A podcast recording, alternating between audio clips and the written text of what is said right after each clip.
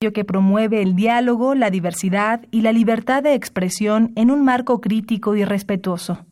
Los comentarios expresados a lo largo de su programación reflejan la opinión de quien los emite, mas no de la radiodifusora.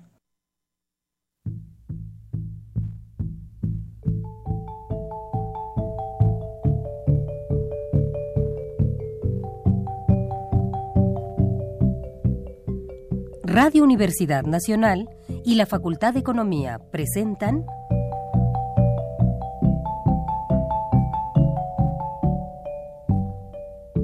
Los bienes terrenales.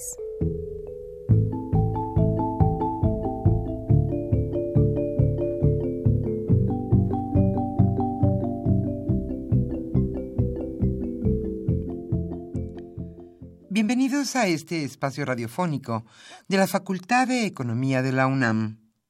Como cada semana, estamos aquí con ustedes para reflexionar sobre un tema interesante relacionado con la economía, la política, la cultura y las cuestiones sociales.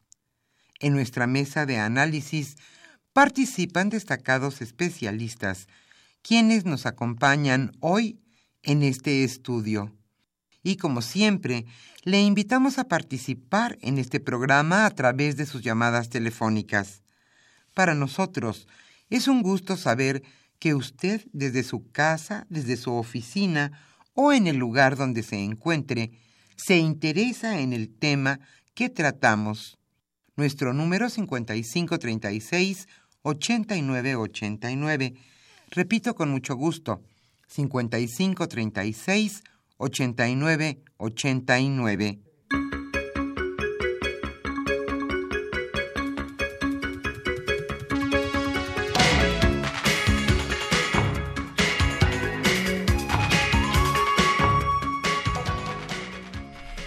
En este viernes lluvioso aquí en la capital de la República estamos nuevamente con ustedes en este su programa Los bienes terrenales. Le invitamos a continuar con nosotros los siguientes 59 minutos, ya que hoy abordaremos un tema sin duda importante. Hoy hablaremos sobre la economía mexicana en este año 2017 ¿Qué es lo que ha, sucedido este año en nuestra economía? Iniciamos con el gasolinazo, continuamos con el aumento de la inflación. ¿Hasta dónde vamos a llegar? ¿Qué es lo que permitirá nuestra economía para el país?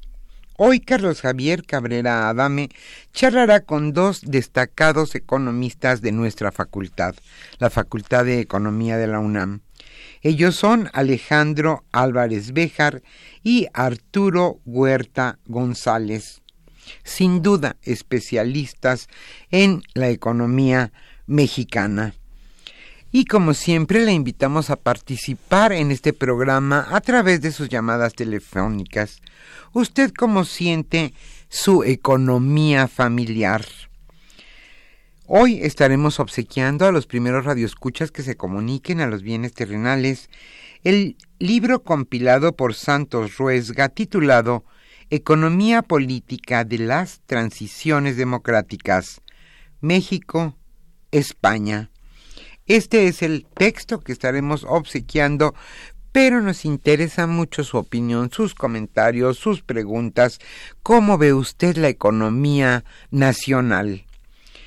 Antes de iniciar nuestra acostumbrada mesa de análisis, le invitamos a escuchar las noticias más importantes de esta semana en materia económica.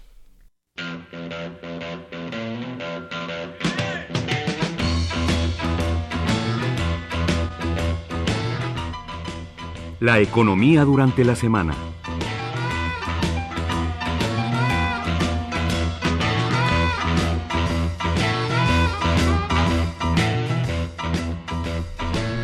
Y este sexenio sí tendrá un récord. Este es desgraciadamente el récord alcanzado por la deuda pública amplia. Para este año, la deuda en su medición más amplia será equivalente a 49.5% del PIB. según los precriterios de política económica, y se ubicará en 49.2% para el año 2018. Recordemos, sin embargo, que ya en el año 2016 esta deuda pública amplia llegó a 50.1 de porcentaje del PIB.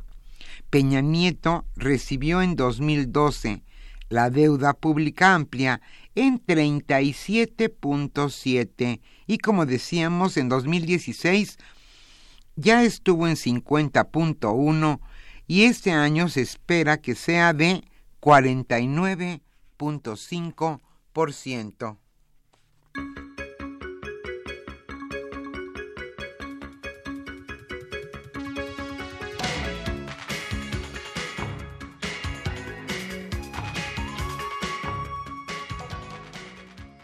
aumenta el número de personas en pobreza en este sexenio.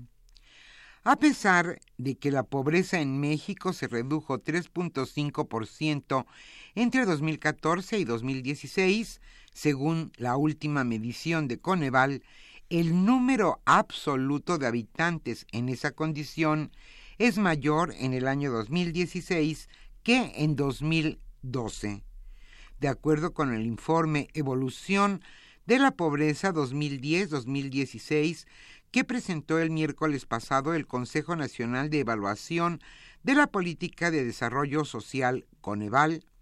El año pasado en nuestro país había 53.4 millones de personas en dicha situación contra 53.3 millones en el año 2012 o sea que hay aproximadamente 100.000 pobres más en 2016 que en 2012.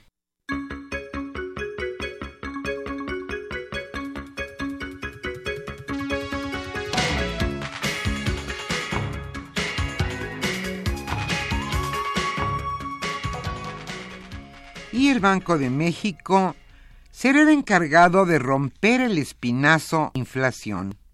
Agustín Carstens, gobernador del Banco de México, dijo ayer que el Banco Central está decidido a romperle el espinazo a la inflación y traerla a 3%. ¿Por qué? se preguntó el gobernador del Banco de México. Eso es lo mejor para los mercados y para la economía en el mediano y largo plazo. Y esto lo señaló durante la presentación del informe trimestral abril-junio de esa institución. El responsable de la política monetaria también señaló que espera que el índice nacional de precios al consumidor se coloque por debajo de 3% y ajustó al alza las expectativas económicas para este y el siguiente año.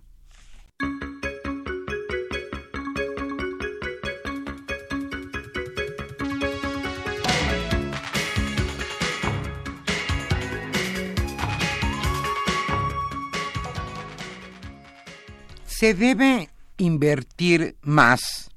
Al hacer un balance del quinto año de la administración del presidente Enrique Peña Nieto, la Confederación de Cámaras Industriales, CONCAMIN, señaló que aún quedan pendientes cómo reactivar la inversión pública y privada y fortalecer el mercado interno, entre otros.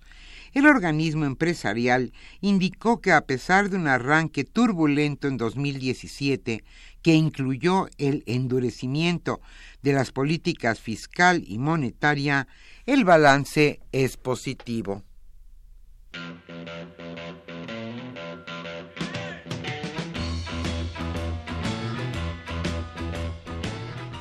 El tema de hoy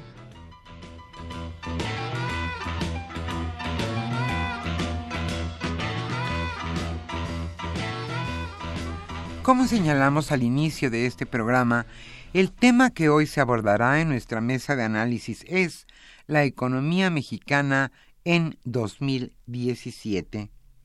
Hoy nos acompañan dos destacados catedráticos de nuestra facultad, la Facultad de Economía de la UNAM. Ellos son Alejandro Álvarez Béjar y Arturo Huerta González. quienes charlarán con Carlos Javier Cabrera Adame. Los tres, desde luego, especialistas en el tema. La economía mexicana en 2017. Con mucho gusto recibimos sus llamadas telefónicas. Para nosotros, saber que usted donde se encuentra se interesa en el tema que abordamos es, es para nosotros un gran placer. Hoy estaremos obsequiando el libro Economía Política de las Transiciones Democráticas México-España. Este libro fue compilado por Santos Ruesga. Le invitamos entonces a participar. Su economía familiar, cómo se ha visto afectada este año 2017. ¿Qué piensa de lo que ha ocurrido en este sexenio y especialmente en este año 2017? Y hoy que inicia el mes patrio, estaremos escuchando música mexicana.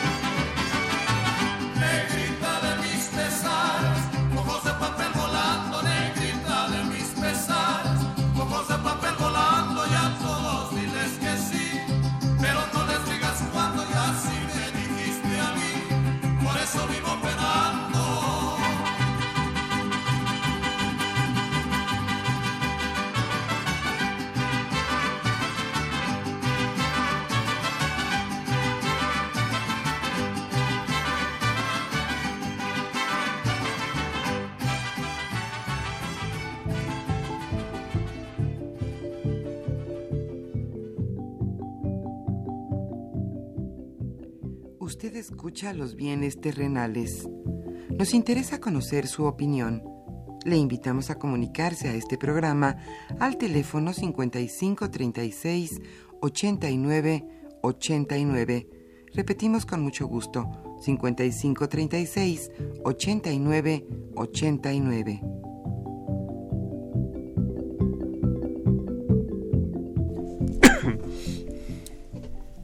Muy buenas tardes, estimados amigos de los bienes terrenales. Bienvenidos a una emisión más de este programa que con mucho gusto lleva a ustedes la Facultad de Economía y Radio Universidad Nacional Autónoma de México.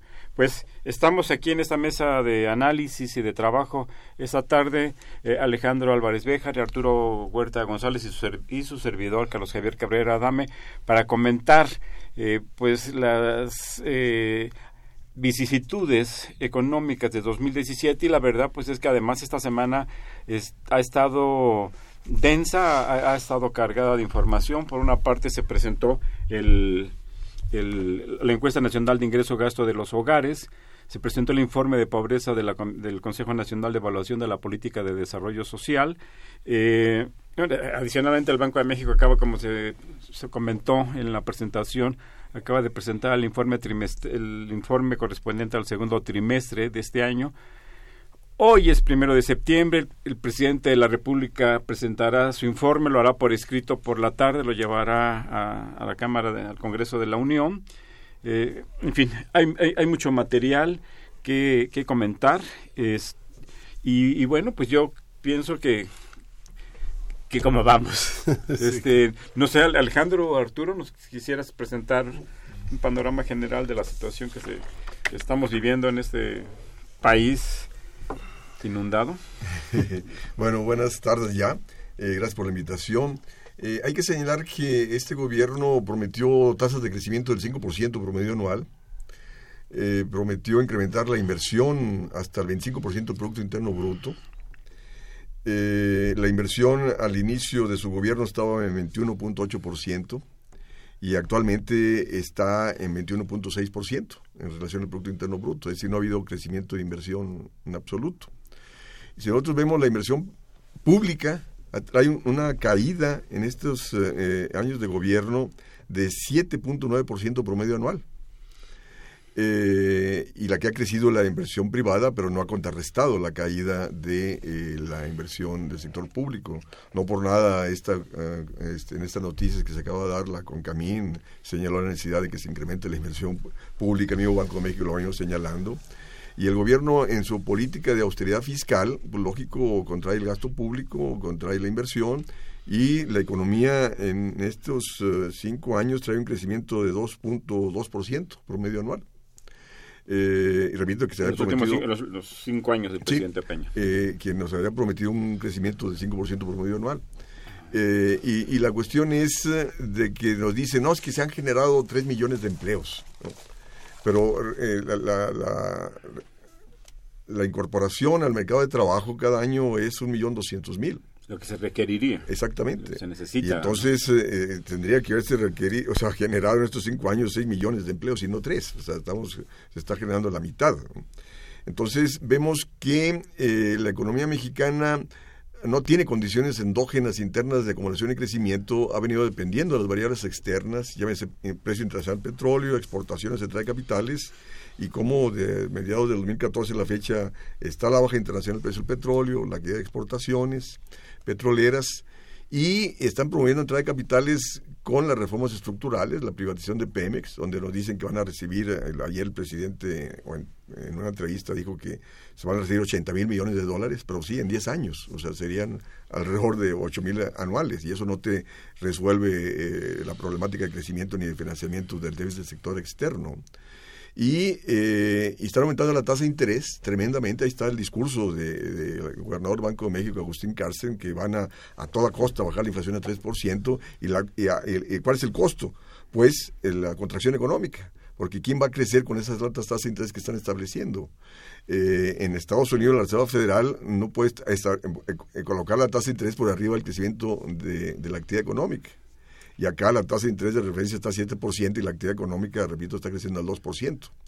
Entonces, ¿quién, eh, y la banca te presta el 40, 50%, entonces, ¿quién te va a pagar esas altas tasas de interés en un contexto de desaceleración de la actividad económica del país? Y no por nada están aumentando las carteras vencidas. Y ahora está el, problema de, la renegociación del, del Telecán. Que hoy inició, precisamente, que es otro de los temas. La, segunda ronda, donde eh, el gobierno mexicano está a toda costa por mantener el Tratado de Libre Comercio, por más que dice que se va a parar eh, si Estados Unidos impone. No, no. El gobierno mexicano requiere entrar de capitales y el Tratado de Libre Comercio se lo asegura. Eh, ¿Justo por qué? Porque al, mantenerse el Tratado de Libre Comercio van a seguir llegando inversiones para producir para el mercado eh, de Estados Unidos, pero en ese proceso hemos estado durante 23 años y el crecimiento que traemos en los últimos 23 años es del 2.4% promedio anual. Entonces, este, evidenciando de qué? De que la economía, vuelvo a insistir, no tiene condiciones internas de acumulación y crecimiento, dependemos de la entrada de capitales. Entonces, de ahí que ya no nos pertenecen los sectores estratégicos, la industria está extranjerizada, el sector exportador eh, de, eh, agrícola está controlado en gran medida por empresas transnacionales que están en dicho sector y el país no nos pertenece y eh, eh, evidenciando en estas renegociaciones del Tratado de Libre Comercio de que el, el, gobierno no está defendiendo proyecto de nación alguno, está cediendo, va a ceder en todo, ¿no? En la perspectiva, ahí está, o sea, metió la cuestión energética, el mismo gobierno mexicano ha dicho que... Pero desde antes de la renegociación del, del Telecán, Sí, sí, pero, pero ahora, ahora en, en, en estas negociaciones el gobierno asumió el mismo discurso del gobierno de Estados Unidos de, de colocar el petróleo como eh, eh, estrategia de seguridad energética de América del Norte. O sea, no te andes preocupando de Estados Unidos, tú preocúpate de ti. O sea, ¿cómo estás eh, ofreciendo el patio trasero de Estados Unidos para que se abastezca de petróleo ante los problemas que Estados Unidos tiene con Venezuela y con Arabia Saudita? Entonces, repito, este, es una situación muy delicada la que se está viviendo y ojalá la gente discuta esto ante el proceso electoral que se avecina el próximo año. Eh, Alejandro, si nos quisieras presentar una visión general de lo que de la economía no, este, Javier, lo que tenemos de este pues, año. En primer lugar, agradecer la, la, invitación a estar aquí comentando lo que tiene de problemas la economía mexicana y la parte que de los diagnósticos que están en juego. porque estamos este, en un momento, diría yo, que en que pesan los claroscuros y parece que tenemos este, los que tenemos una visión crítica somos los que criticamos al gobierno y del otro lado el mundo maravilloso de Disneyland que es la versión oficial de cómo está la economía mexicana. El diagnóstico oficial es que la economía está creciendo, este, que tenemos una disminución del, del crecimiento de la deuda, cosa que es muy positiva según, según ellos, que se está entrando a la negociación del Telecan con el espíritu no de ruptura, sino de sacar adelante las cosas y este Peña Nieto además ha dicho que este el suyo es el sexenio del empleo. Entonces, si uno oye este diagnóstico, el contraste es inmediato. Parece como que todo está muy bien, este, y el, por ejemplo, este, la, la paridad del peso ya no se mueve a los tuitazos de, de Donald Trump, sino que parece que encuentra un piso este más sólido. Y en fin no este la, la idea es que hay un esfuerzo por presentarnos un México de colores. Esta información que se decía hace rato por Arturo que y tú mismo que está, sale la información de la encuesta nacional de ingreso gasto de, de los hogares la parte del Coneval sobre el asunto de la pobreza, lo de INEGI, la cosa de la información y estos este, eh, spots del gobierno federal encabezados por Peña Nieto, en donde la, la norma es que hay que hablar de lo bueno, porque también cuenta. Y entonces eh, el ejercicio negativo se supone que lo ejercen o lo ejercemos los críticos. ¿verdad? Quieren estar este, mostrando las cosas malas, pero el país tiene cosas muy buenas. Y este es, digamos, el juego en el que estamos hoy en el balance. Yo creo que justamente por eso necesitamos asentar un diagnóstico que nos permita evaluar con objetividad en dónde estamos, porque si no, todo parece una confrontación ideológica o un interés político electoral. Y yo creo que nosotros estamos obligados a presentarle a la opinión pública pues un panorama con la mayor cantidad de elementos de juicio objetivo, por supuesto sosteniendo cada quien sus opiniones, sus preferencias, que para eso es el, el espacio abierto y público. Entonces, yo creo que la economía mexicana, ya la caracterización que hizo Arturo, crece lento, la inversión eh, no es suficiente, el presupuesto está eh, constreñido y va a seguir constreñido, tenemos un proceso inflacionario, el peso se ha devaluado y los niveles de empleo no son satisfactorios este, y no son en realidad suficientes para una población que se, se integra al mercado laboral del orden de un millón doscientos mil personas por año y, estamos entonces generando empleos en poca cantidad y además empleos de peor calidad. Este sería el punto. Mal pagados. Mal pagados. Y este sería el punto de entrada para comenzar a debatir. Eh, yo, yo comparto mucho los señalamientos que se han vertido, tanto por parte de Arturo como por parte de, de Alejandro, en el sentido de que pues se está festejando, festejando eh, la información que se ha generado, los datos de la encuesta nacional de ingreso gasto de los hogares dicen ha subido un poco el ingreso. Coneval, el informe de Coneval dice, bueno, ha disminuido el número de, pobres en el país. Eh, pero yo diría, yo agregaría, Alejandro, que no solamente desde el ámbito oficial, sino desde un ámbito de los medios de comunicación, donde están un conjunto de analistas, de gentes que de personas, colegas, algunos de ellos que opinan sobre la situación económica y la ven como eh, próspera, como muy estable, como que vamos, nos estamos encaminando eh, a, recuperar, a decirlo en términos generales, el bienestar eh, en, el país. Y, y, bueno, dentro de esta perspectiva de que existen diferentes visiones, y aquí sostenemos nosotros una de, de ellas, que es una visión que proviene de la academia y que como tal está comprometida con presentar, con presentar una visión objetiva que pues casi siempre resulta crítica, dada la situación en que se encuentra la realidad. Yo quisiera apuntar simplemente eh, que en relación, por ejemplo, a la información, al informe sobre la pobreza que presentó Coneval, más allá de si aumentó o disminuyó 100 mil o 200 mil, eh, las, fueron las personas que salieron o, o cayeron en la pobreza, hay en nuestro país 62 millones de personas que viven con ingresos que los ubican por debajo de la línea de bienestar. Es decir, que no tienen el ingreso suficiente para satisfacer sus necesidades alimentarias y no alimentarias básicas. Son muchos. Si, bajaron 100 mil o 200 mil, no sé, son, son, demasiados. Y habría que tener conciencia y sensibilidad, sensibilidad, social para ver por qué se mantiene esta situación. Eh, en, en, el, en el tema de, del empleo, justamente hace unos días se presentó la, la encuesta nacional de ocupación y empleo de julio, y, y, hay, un, hay una tasa que ellos llaman complementaria, que es la tasa de condiciones críticas de ocupación, que considera a las personas que aunque tengan empleo, necesitan buscar otro empleo para completar eh, sus medios que les permitan subsistir. Y esa tasa se encuentra en 13 en más de 13% de la, de la población de la po población ocupada.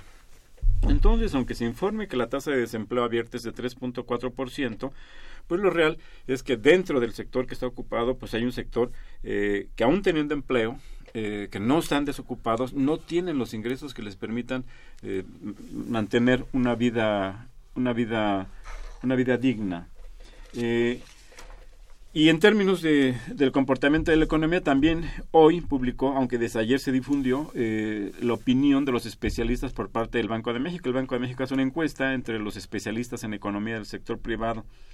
Y ahí se prevé, o prevén estos analistas, eh, como una opinión promedio de la gente a la que le piden su opinión, que el crecimiento del PIB eh, crecerá en 2.1. Si la perspectiva va de 1.99 que se tenía anteriormente para este año a 2.16 para este mismo año. Eh, me parece que, que, aquí la consideración es más o menos similar. No es eh, menor que la economía crezca o disminuya unas décimas porcentuales. Eso en términos de valor, de lo que significa en términos de miles de millones de pesos, es mucho. Pero sin embargo esto no sirve para romper la tendencia, la tendencia del, bajo crecimiento que ya este, argumentó muy bien eh, Arturo, eh, para salir, para tener una situación, un punto de quiebre que, para que la economía crezca de una manera sostenida, para que se generen los, los empleos y se mejore el bienestar de la población mexicana, se requieren tasas de crecimiento mucho más elevadas, sin eh, subestimar el hecho o la importancia que pueda tener que suban unas décimas o, el impacto negativo también que bajen unas décimas. Yo aportaría estos elementos, Arturo. Sí. Eh, vemos cómo las autoridades monetarias y hacendarias del país eh, insisten en lo mismo, ¿no? Este discurso del día de ayer de Agustín Carstens diciendo hay que bajar la inflación al 3% para favorecer los mercados. Efectivamente, los mercados financieros quieren la estabilidad de la moneda, porque ellos son los que controlan la moneda. Entonces, ¿a, costa de qué quieren bajar la inflación?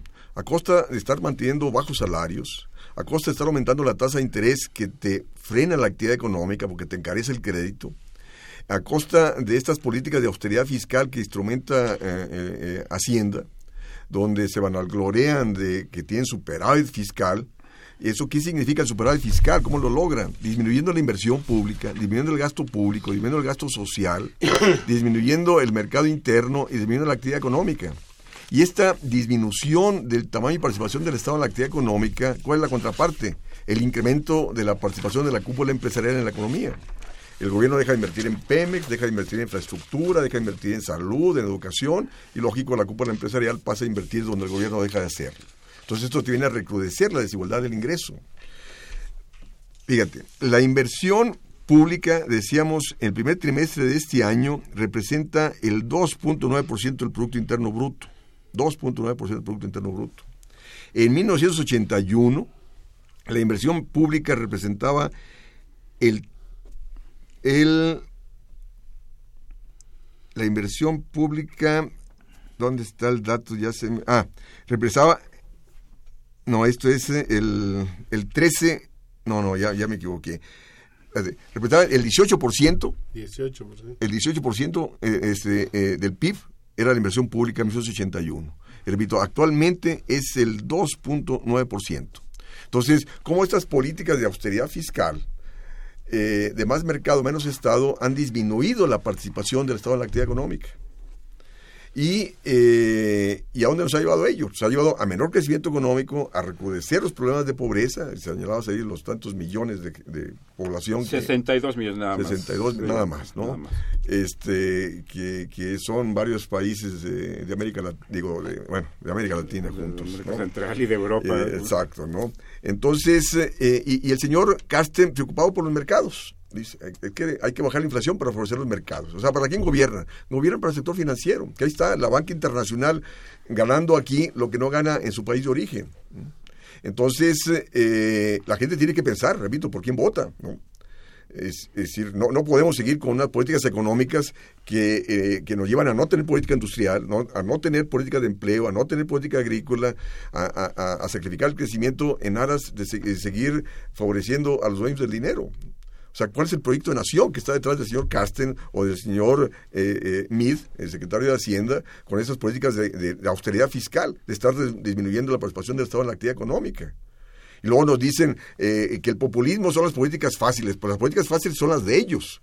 ¿no? Políticas falsas que no encaran los problemas del país, sino nos llevan a qué? A recrudecer los problemas del país y nos llevan eh, a estar dependiendo más y más de la entrada de capitales y de ahí el problema es que el, el, gobierno ya no tiene más activos que vender para seguir atrayendo capitales, porque Pemex ya está ah, vendido, las playas están vendidas. ¿Cómo van a seguir asegurando entrada de capitales para mantener la libre movilidad de mercancías y capitales? Porque nosotros no tenemos condiciones internas para mantenerlos dentro de la globalización.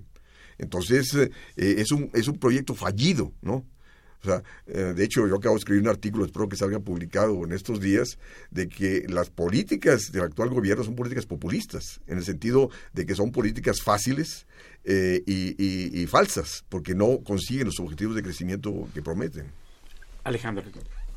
Bueno, sí, la, la, yo regreso sobre esta, esta idea de que el la versión oficial quiere presentarnos este un país que está de color de rosa, que en el que todo funciona bien, los hay pequeños problemas se van corrigiendo, las políticas que se aplican son las correctas, hay que seguir en la línea, etcétera. Y el otro lado de la moneda y, por eso tiene importancia este, esta información ¿verdad? Este, ahora sale la encuesta nacional de ingreso gasto de hogares, entonces subió un poco el ingreso. Este, con bajó un poco la pobreza. Aumentó el empleo un poco. Y entonces está esta idea de construir un discurso para mostrar un país que no está en crisis. Y la realidad es que los otros datos, por ejemplo, si si vemos lo que pasa es que todo está presentado de manera alternada, pero por ejemplo aparecen los datos sobre el aumento de los delitos del fuero común.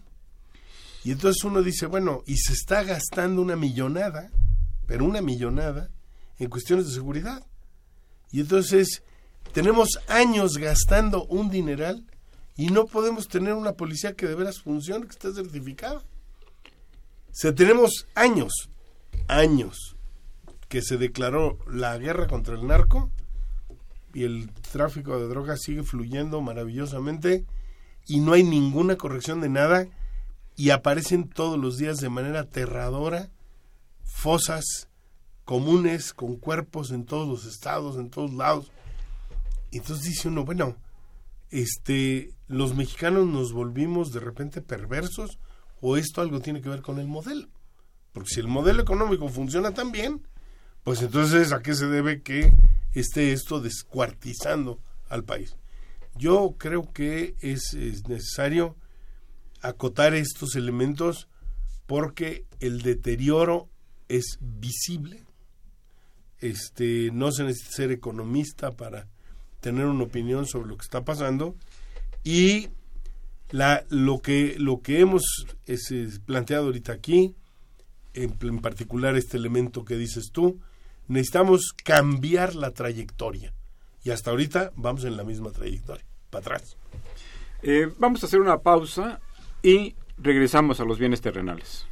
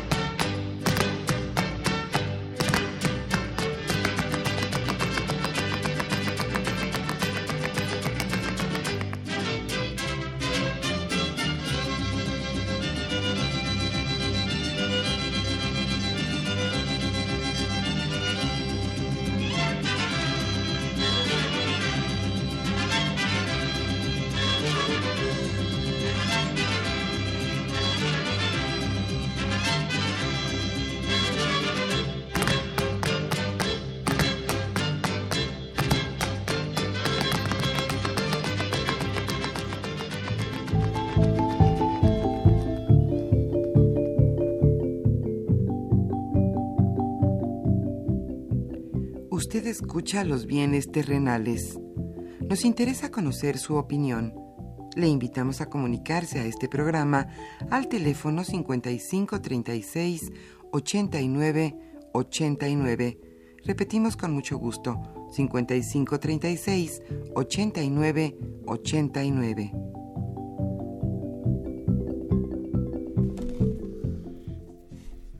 Se encuentran en esta mesa de análisis el doctor Alejandro Álvarez Béjar y el doctor Arturo Huerta González, junto con su servidor Carlos Javier Cabrera Adame, para comentar el, difícil, complejo, cambiante, declinante, en muchas ocasiones, situación de la economía mexicana y de la sociedad mexicana también.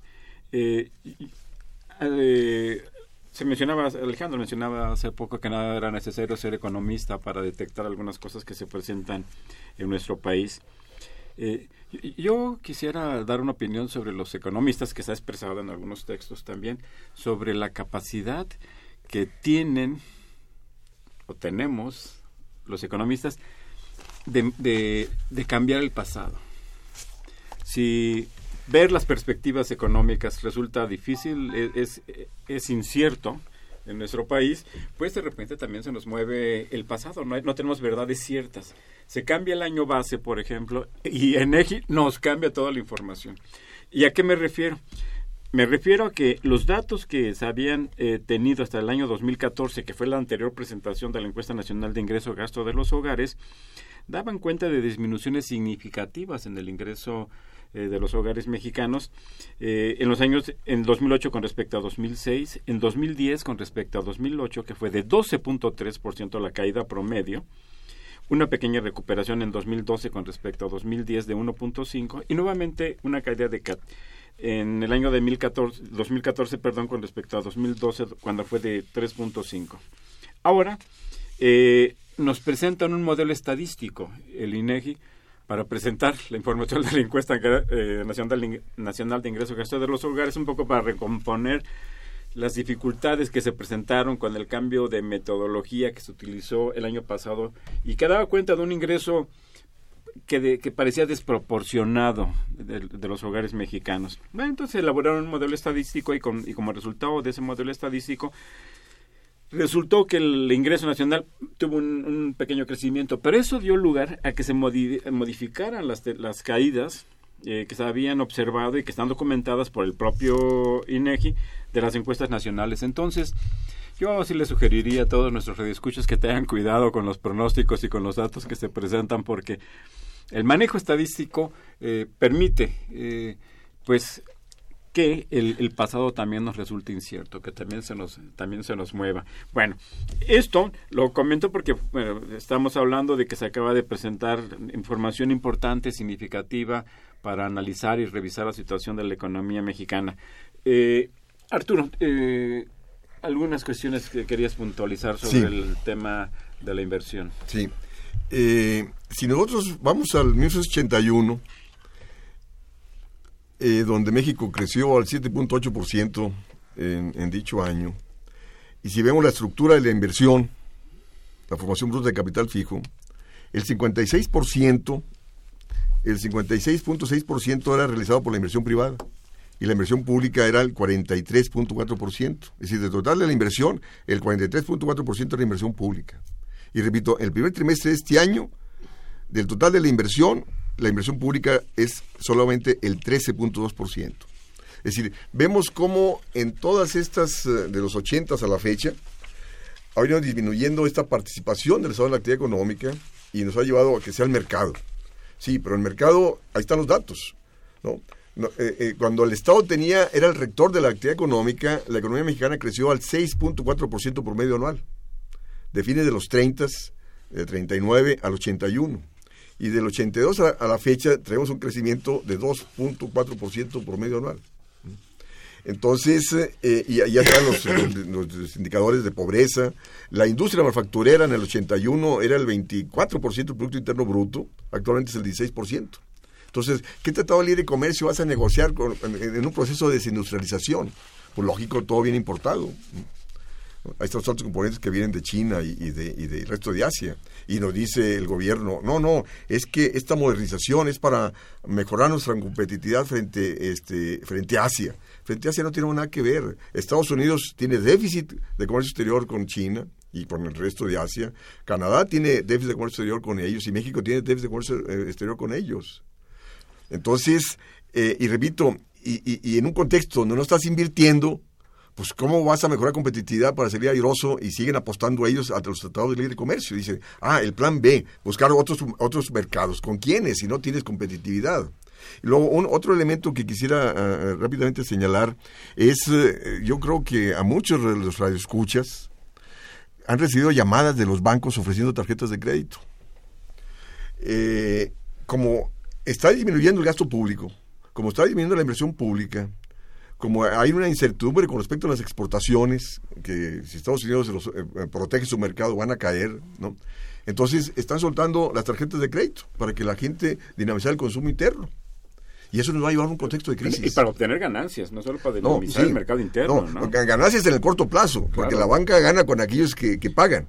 Pero a la larga, y con estas altas tasas de interés, va a aumentar la cartera claro, vencida y vamos a otra crisis bancaria, no tengo la menor duda. Entonces que la gente tenga cuidado, sí, porque están diciendo, eh, también la, misma subsecretaria de Hacienda hace dos días dijo, no, es que la dinamización del mercado interno, pues es, no, no, es, a través de salarios, no es a través de incrementos de empleos bien remunerados, es a través de tarjetas de crédito que nos van a llevar a una crisis. Porque la tarjeta de crédito están a, a, a 50% y más, este, tasa de interés anualizada. Entonces, en un contexto de un crecimiento de, de 2% a lo mucho, ¿no? Este, no, no hay condiciones de pago. Alejandro. Sí, este, yo creo que estamos tocando, digamos, el, el aspecto, uno de los aspectos que me parece más este, relevante. Eh, este modelo no solo está conducido por los intereses del capital financiero, sino que sostiene que la economía volcada hacia afuera es la ruta por la que vamos a lograr la felicidad. Eh, ahorita que se está haciendo la negociación, bueno, Estados Unidos no quiere, buscamos otros mercados. Pues tenemos una noticia buena y otra mala. La noticia buena es que sí, ahí están los, los mercados. La noticia mala es que tenemos nueve años con la economía internacional en crisis y con bajo crecimiento en todo el mundo. Entonces, si quitamos a la India, que ha tenido crecimiento del 9%, este, pero que no, no, no sirve para sostener al resto, eh, estamos en condiciones de crecimiento muy bajo y de caída. Entonces, esta es la, la paradoja. Quieren hacer negocio y para hacer negocio quieren aumentar el crédito y sobre todo el crédito al consumo. Pero cuando se dice hay que subir los salarios, Carsten reacciona en el mismo día y dice, no, eso no se puede. ¿Por qué le tienen tanto miedo a las cosas de los aumentos salariales? Es en realidad lo que tendría sentido en las condiciones en las que estamos. Entonces, aumento salarial, no. Un empleo bien pagado, no. Empleos con prestaciones, no. Pues entonces, ¿qué quieren? ¿Cómo, ¿Cómo vamos a tener una economía sana, verdad? Sin atender el mercado interno en profundidad.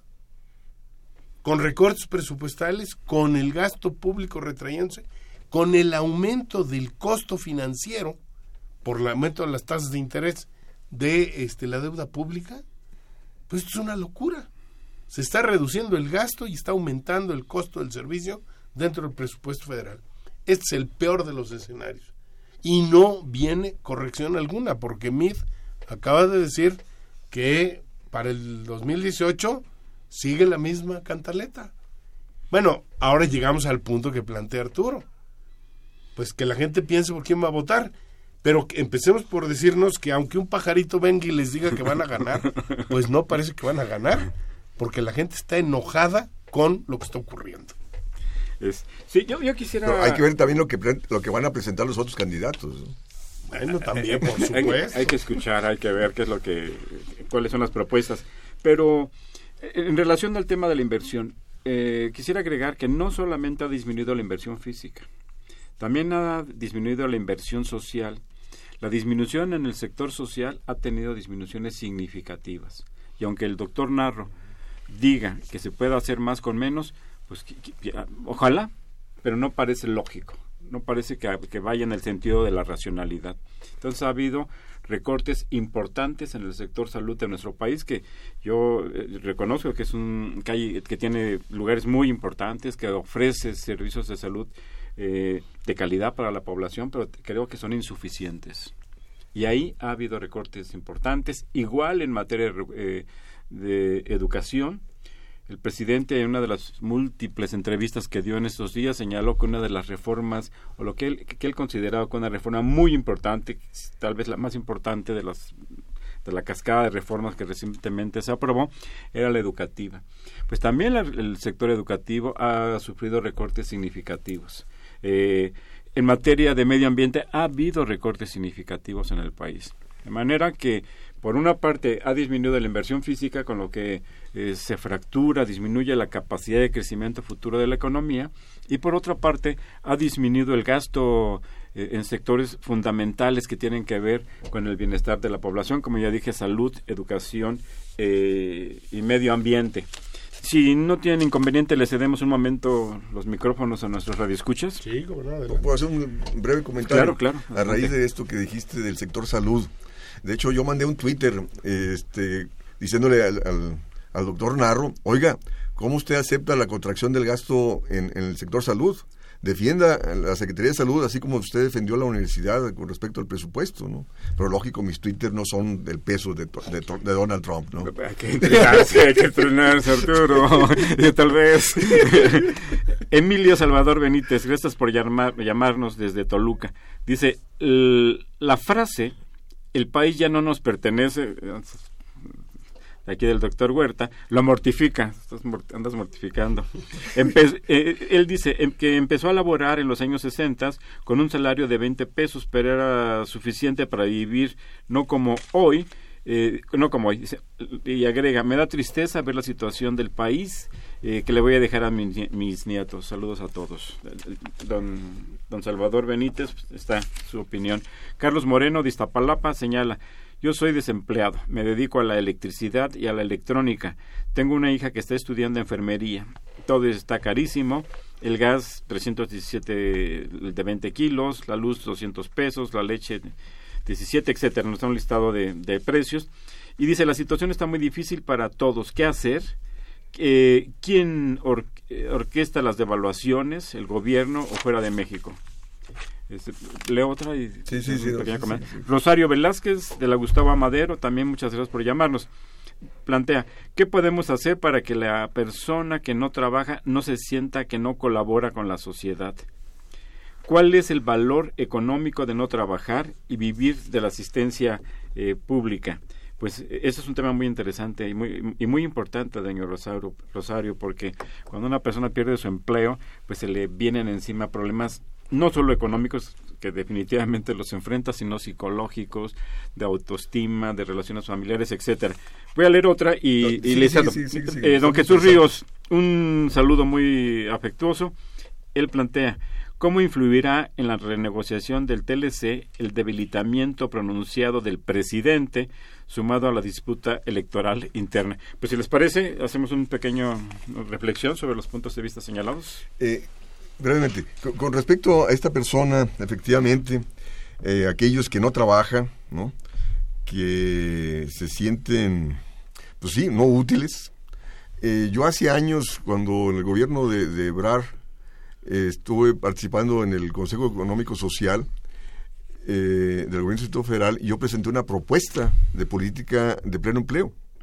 era una política de generar empleo con dos salarios mínimos por cuatro horas al día y se podía financiar con el, con el 1% del presupuesto del, del gobierno Distrito Federal y se podían generar en el sitio federal más de 100 mil empleos. Y resulta que no, no lo tomaron en cuenta. Dijeron, no, no, es que tenemos, la, este, tenemos el programa de seguro de desempleo. Dije, no, dije, lo que la gente quiere es un empleo para sentirse útil y no quiere la limosna de un seguro de desempleo, porque el seguro de desempleo realmente es, transitorio. Eh, y, esto relacionado con respecto a qué hacer. Pues la gente tiene que manifestarse por políticas de empleo. O sea, que el gobierno, o sea, el sector privado solamente ofrece un empleo si va a redituarse, si va a ganar más de lo que va a gastar en, la contratación del empleo. Y en un contexto de no crecimiento, pues lógico, no genera el empleo. Entonces, el único que puede generar empleos en la, sin la búsqueda de lucro es el gobierno. Entonces, de ahí que la gente tiene que movilizarse y exigir al gobierno que genere empleos bien remunerados y, por lo tanto que rompa la política de austeridad, que incremente el gasto público para satisfacer las demandas de empleo y bienestar de la población. O sea, no podemos seguir con estas políticas de austeridad. Alejandro. Sí, bueno, yo quisiera retomar esta pregunta es última sobre el asunto de cómo afecta la negociación del Telecan tener un presidente eh, debilitado y este una disputa electoral que eh, se viene. Bueno, yo, mi opinión es que eh, justamente la renegociación del Telecán tiene por objetivo este amarrar las reformas de Peña Nieto y amarrarle las manos al que llegue. Exactamente. Ese es el primer problema. O sea que es una renegociación electoral, nomás que no lo están diciendo. Y además lo dice, pero electoral aquí y en Estados Unidos. Porque el año que entra hay elecciones intermedias en Estados Unidos. Y este si la desaprobación de, de Trump sigue, lo que puede ocurrir es que pierda también el control del Congreso. Y entonces también él tendría dificultades, no solamente Peña Nieto. En, en un sentido. En el otro, digamos, este problema del debilitamiento. Los dos están débiles. No más que este, Trump eh, maneja el asunto de la imagen a tuitazos y Peña Nieto no pero este, las dos presidencias están debilitadas, están en proceso de descomposición y la economía en los dos lugares tiene más oscuros que claros. Y estos son problemas que van a pesar en el proceso de negociación. Sí existe la posibilidad de que Trump diga, se acabó el asunto, sí, sí existe. Y yo diría que del lado mexicano, el secretario de Comercio ha dicho, bueno, uno no puede entrar en una negociación sin tener por lo menos un plan B. Y si tenemos que usar el plan B y decir que no, pues no. ¿Se va a llegar a una situación límite de ruptura? Yo creo que no. Pero las negociaciones son delicadas por lo menos en tres o cuatro puntos que son los centrales. Uno es el problema de telecomunicaciones, en donde hay intereses muy poderosos. Dos, el sector energético. Tres, las cosas de seguridad. Y el problema de los aranceles comerciales, que Estados Unidos los quiere plantear, insiste con eso, porque las finanzas de Estados Unidos, igual que las nuestras, están en crisis, aunque le estén lavando la cara un día sí y dos también. Y bueno, también está el problema del tipo de cambio Estados Unidos quiere meter la cláusula de tipo de cambio para que en ningún país utilice la política cambiaria como herramienta competitiva. Y eso nos va a llevar a una política de estancamiento, porque para poder estabilizar el peso al dólar vas a tener que tener alta tasa de interés y seguir conteniendo el gasto público. Entonces vamos a un contexto de estancamiento y crisis. Eh, David Gómez Sixto, gracias por llamar desde la delegación de Álvaro Obregón. Plantea, ¿con qué lineamientos se mide la pobreza? Eh, cuando en el país existen más de 80 millones en pobreza y ellos afirman que tan solo son 40 millones. Bueno, eh, Coneval tiene toda una metodología, este, le invitamos a que visite esa página y, están ahí los criterios. En realidad, eh, don David, y muy rápidamente, perdón que me apropie la palabra, muy, rápido, muy, rápido, muy rápidamente, eh, hay en nuestro país eh, 95 millones de personas que tienen carencias, ya sean de, de tipo económico o social, que no implican necesariamente que estén en pobreza, pero que sí eh, tienen algún tipo de carencia en materia de educación, salud, seguridad social o de ingreso. Eh, Josefina Cruz de Whisky Lucan, gracias por llamar. Dice, iniciamos el 2017 con gasolinazos y con aumentos del pasaje. No es que uno sea pesimista, eh, Arturo, pero todo está eh, carísimo. No sé para qué gastan en medir la inflación si estos datos no reflejan en nada la realidad que se vive. Felicita el programa. Muchas gracias, doña Josefina. El profesor Leopoldo Ruiz, un saludo, profesor de la UNAM. Dice, como profesor debemos entusiasmar a los jóvenes, pero la situación no ayuda. Es triste enfrentarnos a la realidad y que ésta se presente de la peor manera. Felicito a los participantes al programa. Su pesimismo es tan solo una mirada a lo que está sucediendo en el país. Cristina Melgarejo, eh, de la Benito Juárez, plantea por qué estamos construyendo el segundo aeropuerto más grande del mundo, a decir de Peña Nieto en sus spots. ¿Y cuántos mexicanos viajan en avión y cuántos pobres no tienen que, que comer? Eh, Javier Guerra, de la Benito Juárez. Voy a leerlas todas, Sí, ya sí, nos sí, quedan unos cuantos minutos. ¿Y cómo se podría revertir la situación en la que se encuentra la economía y el país y se pueda crecer adecuadamente? Pues es muy importante, don, don Javier. Manuel Munguía, es, es un gusto escuchar este programa porque el análisis es excelente, académicamente impecable. Un saludo a todo el equipo. Gracias. Aquí nuevamente a nuestros invitados. Lisandro Picasso Torres, de Pachuca. El señor Carsten dice, depositó 100 toneladas de oro de los cuales no sabemos nada. Eh, según él, para sustentar la estabilidad económica. ¿Qué nos pueden comentar? Este, Apolonio Peña de la Gustavo Madero, escuché el dato de la pobreza. ¿Por qué los mexicanos somos cada día más pobres? ¿Quiénes son los responsables? ¿Nosotros como pueblo o el gobierno? ¿Qué hacer? Eh, Lucrecia Espinosa Aburto, de la Benito Juárez, eh, comenta excelentes los comentarios de los economistas que hoy están en la mesa. Eh, eso es lo único que, que quiere señalar. Muchas gracias por su opinión, doña Lucrecia. Rápidamente, Eh, un minuto cada quien, ya que termina el tiempo. Este, con respecto al, al pesimista, en una ocasión eh, Fidel Castro dijo, un pesimista es un economista bien informado. Ahora, eh, ¿cómo revertir esto? Eh, la o sea, hay que tomar en cuenta que las políticas económicas no son neutras, responden a intereses de clase.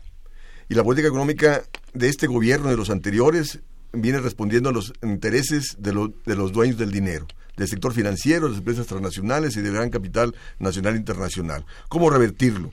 El mismo, los mismos premios Nobel de Paul Krugman y, y Stiglitz han dicho que el 99% de la población excluida tiene que manifestarse para que los congresos y los gobiernos respondan a las necesidades de ese 99%. Mientras la gente no proteste, no se movilice, no hay viabilidad de cambiar la política económica. Alejandro, por favor. Sí, bueno, yo eh, la idea de si uno es optimista o pesimista no tiene que ver con el asunto de los datos que se manejan. Yo creo que yo confío que sé que hay capacidad, que hay ideas alternativas económicas muy poderosas que se pueden en- poner en juego. Este sí estoy convencido de que tiene que haber una expresión popular que este ratifique la importancia de un cambio. Y este es el punto en el que estamos ahora metidos. En ese sentido soy profundamente optimista y no dejo de reconocer que el modelo tiene, no le veo más que puros defectos. Sus virtudes en realidad no, no son de campo de mi, de mi interés porque todas me parecen que son virtudes muy de corto plazo y que están pensando en los intereses de unos pocos. Y tenemos un 1% de mega ricos y 99% de la población que está llena de necesidades. Muchas gracias. Bueno, eh, muy rápidamente transmitimos todavía la opinión que nos acaban de pasar de Rosario Velázquez. Dice, la asistencia social es el atrevimiento y la constitución de la economía nacional. ¿Por qué se atreve a levantarme? Transmitir lo que me pasaron, doña Rosario, un saludo. Pues eh, ya se nos agotó el tiempo. Lo que sí queda claro eh, en mi opinión, es que es necesario un cambio de modelo económico. El modelo económico actual nos está nos ha mantenido y nos eh, y, no hay ninguna razón para pensar que pueda cambiar esta situación al estancamiento, a la falta de empleos suficientes, a la falta de ingresos para la población, a mejorar el bienestar. hay otras vías, hay otras opciones. Nuestro propio país ha vivido épocas de crecimiento económico con otros paradigmas, con otro modelo económico, hay experiencias en otros países y, hay que hacerlo, hay que ver la realidad de lo que está pasando en nuestro país. Muchas gracias, doctor Alejandro, eh, Alejandro Álvarez Bejar, doctor Arturo Huerta González, muchas gracias por estar aquí en nuestro programa, ambos profesores de la Facultad de Economía. A ustedes les agradecemos que nos escuchen, que nos hablen. Eh, y les recuerdo que Los Bienes Terrenales es un programa de la Facultad de Economía y de Radio Universidad Nacional Autónoma de México. Muy buenas tardes y feliz inicio del mes patrio. Gracias.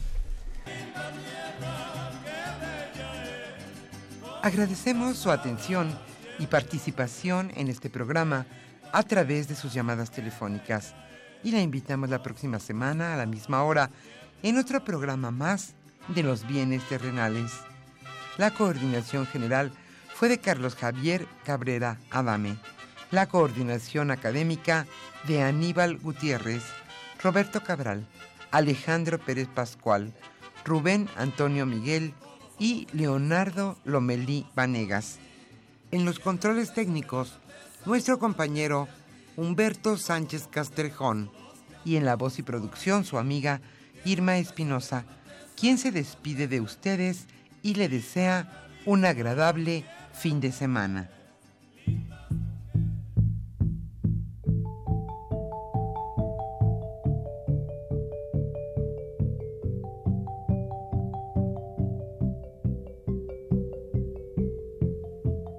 Radio Universidad Nacional y la Facultad de Economía presentaron Los bienes terrenales.